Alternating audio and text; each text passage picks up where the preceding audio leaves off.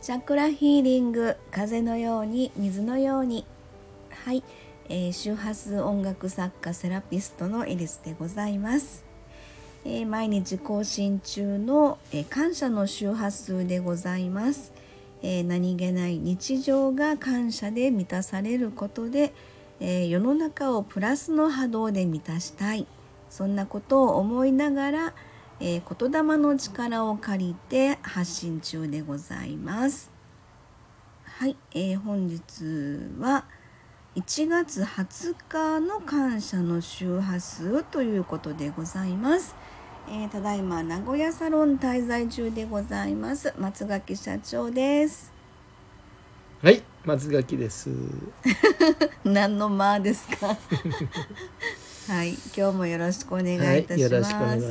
い、いはい、えー、っとですね、今日の感謝の周波数は昨日のアートクリエイトの定例放送についてちょっと私、うん、文章を起こしてますので、はい、先にそれをちょっと読んでみたいと思います。はい。えー、2024年1月20日感謝の周波数今日もありがとう、えー、アートクリエイト定例放送の日でした2024年の星の移動スケジュールや宇宙事情などについて簡単にお話ししました松垣社長と私の掛け合いがいつも面白くていいコンビなど、えー、その他のコメントもありがとうございますいつもお付き合いいただく皆様に感謝ですということで感謝の周波数でございます、はい、えー、毎週土曜日21時からのね、はい、ただ2時間だだしゃべりをしているという放送にあのいつもお付き合いいただく皆様にね本当にありがたいな申し訳ないなと思います 申し訳なくはないけどただただまあ感謝ですよねありがとうございます、はい、その中でえーと、とちょっと面白い松垣社長と私の掛け合いが面白いと、うん、言っていただいてていいコンビですねというコメントをいただいてますね,あのーね、そんな大きな数字じゃないんですけども、はい、あのー、よく我慢して皆さん聞いていただい て我慢とか まあ、いやあの、うん、結構ねそうですねあの聞いていただけるお客様が言ってる言葉がやっぱり共通されてて。うん、うんあのまあ僕ら真剣に喋ってるつもりなんだけども掛け合い漫才みたいって言われてる方が結構おられてまして、うん、あのあそういうもんかなと思ってます。そうですね、うん、まああのでもアートクリエイトもそれこそ会社にしたのが2015年で。その前から松垣社長とのご縁を頂いてまして、うん、かなりもう十何年かの付き合いさせていただいてまして知り合ってから13年だけどもフェイスブックでね、うん、 それも12年ですよだからアートクリあ本当ですか、うん、あの手話音楽っていうのをね、うんうんうん、そんな感じなので、うんうん、もう割とまあし知ってるというのかそういうちょっとあのいろんなこれまでにね会社っていうのが、うん、まあそこを盛り上げていくためのいろいろ、まあ、2人だけのね、 えー、っと社長とアーティストの二人三脚でずっとやってきてますので、うん、えー、本当にあのいろいろこうありましたけれども。そのいいコンビだって言っていただいて る掛け合いが面白いって言ってもらえてるのは多分ねお互いにねまあ遠慮がないという言い方がどうかわかんないですけどまあ兄弟みたいなもんだと思ってますけどね僕は 兄弟 そうなんだあの夫婦じゃないです夫婦じゃないね、ね、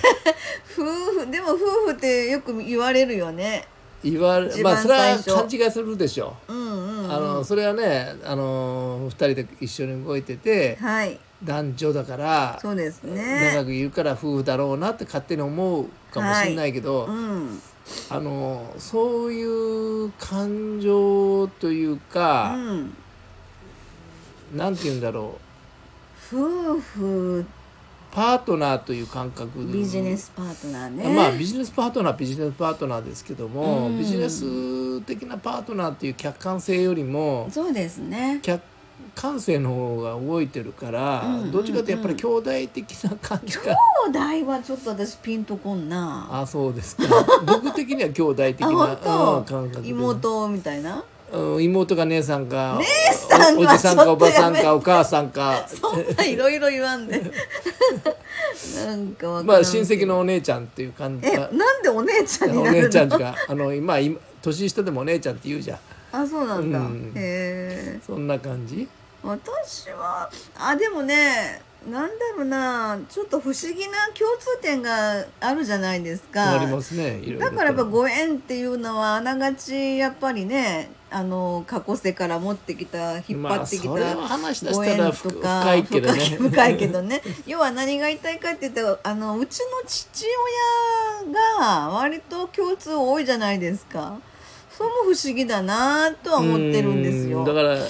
あの表面的な問題よりもねそうそうそうそうそうもう少しその、ま、マジの話をする とね、うんあの社会的に見て、はいあの兄弟的な感覚やけどうんなんか鳴ってますよ はい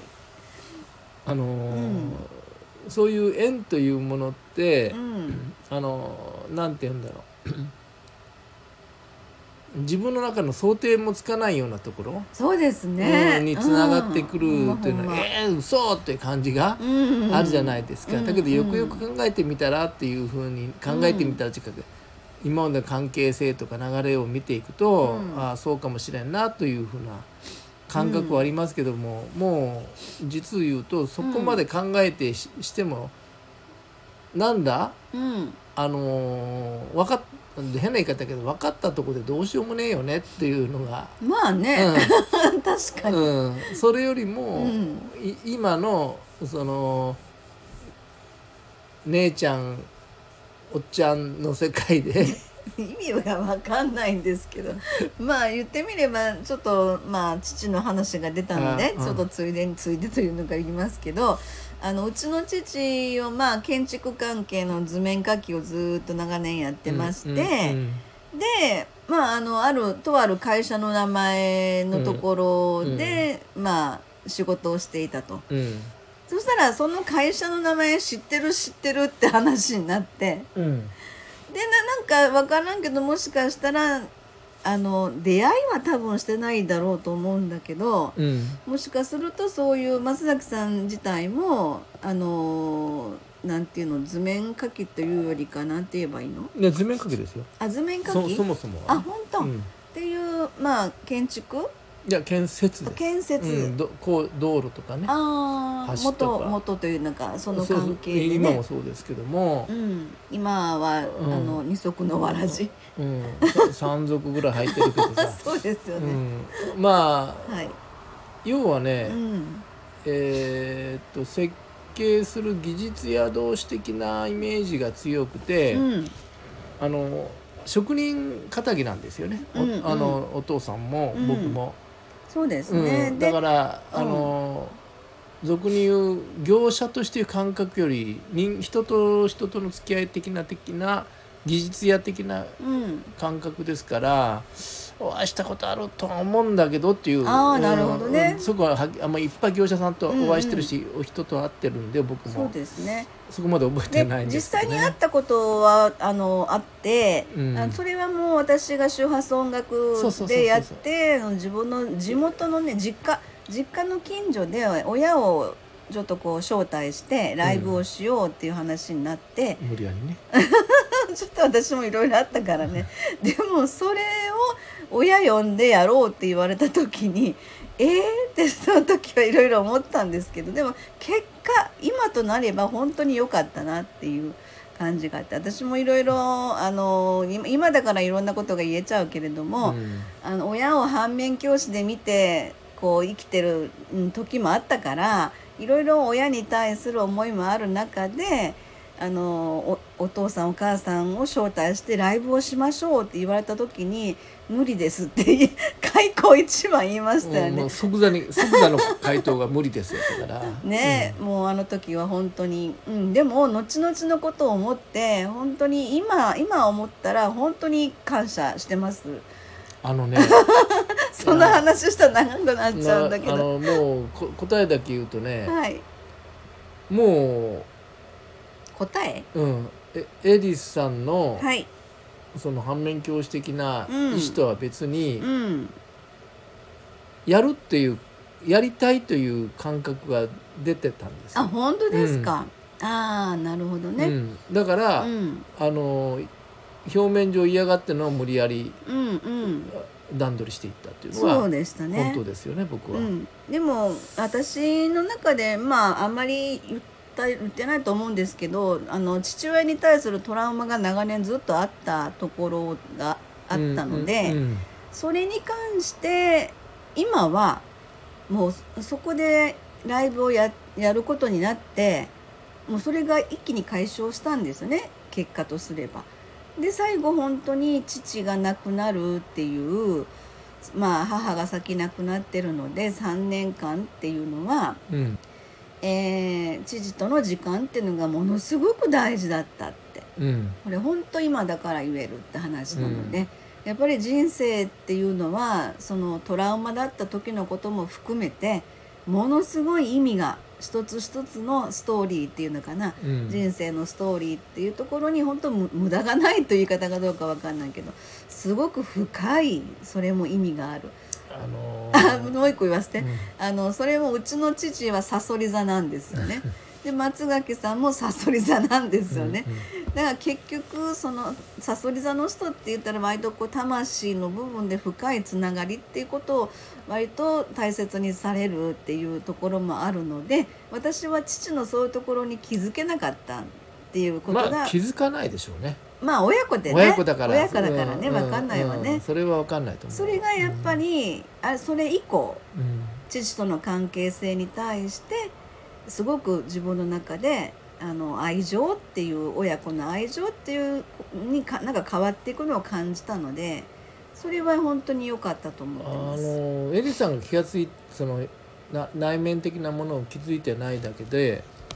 あの表面的なやつはねだけど、ちゃんと自分で態度とかう、ん、えー言葉とか、はい表に出る言葉じゃなくて言葉の端々にはい出てくるものって、うん、今のそのエリさんが言ってることそのものが出てたんですあよ。本当ですか。うんただ表面上とかねそうのんトラウマだとかインナーチャイルドとかうん言ってる割には出てくる言葉うが、ん、うん、やっぱりあのあの音楽と一緒で優はいしさがあったんですよすごく。ああなるほど、うんそこ来たらまた話長くなっちゃうから。うん、まあまあまあうん松崎さんとの出会いのきっかけのお話ですよね私が音楽をインターネットに上げてたそれはっていねう、第三者だから見えるんですよ。うんなるほどなるほど、なるほどですねはいまあまあそんな感じでですね、まあ、松崎さんとのあのーなんていうのかなご縁いただいて、まあ十数年経ってっていうまあ言えば家族ぐるみ私の実家の家族ぐるみでも、うんあのお付き合いさせていただいてるっていうこともあってでもちろん今今のあの私の家族、えー旦那とかうん子供たち皆さんよく知ってます。 そこにも泊まりに来てもらったりとかしててそんな不思議な関係性ですよね。そうよね、お子さんとしてはディズニーランド行ってるし ね。そうですね面白いなと思いながら、はい、まあそんなんでご縁ってどういうところでどんなつながりになるかわかんないですけど本当意味のないそういったご縁っていうのはないと思うので。うん、すごく大事なあのアートクリエイトをね2024年もなんかワクワクでこう新しいなんか情報もまたちょっと話長くなっちゃうから別の収録でできればと思うんですけど 新しい情報もちょっと今後ふ増えていきそうなのでその辺のワクワクの話もまたちょっとご案内ができればなと思ってますが、今日は、えっと、松崎さんと私があのなんかいいコンビと。うん、いうコメントをいただいたということでね。はい、感謝の周波数でございました。ありがとうございます。ありがとうございました。はい。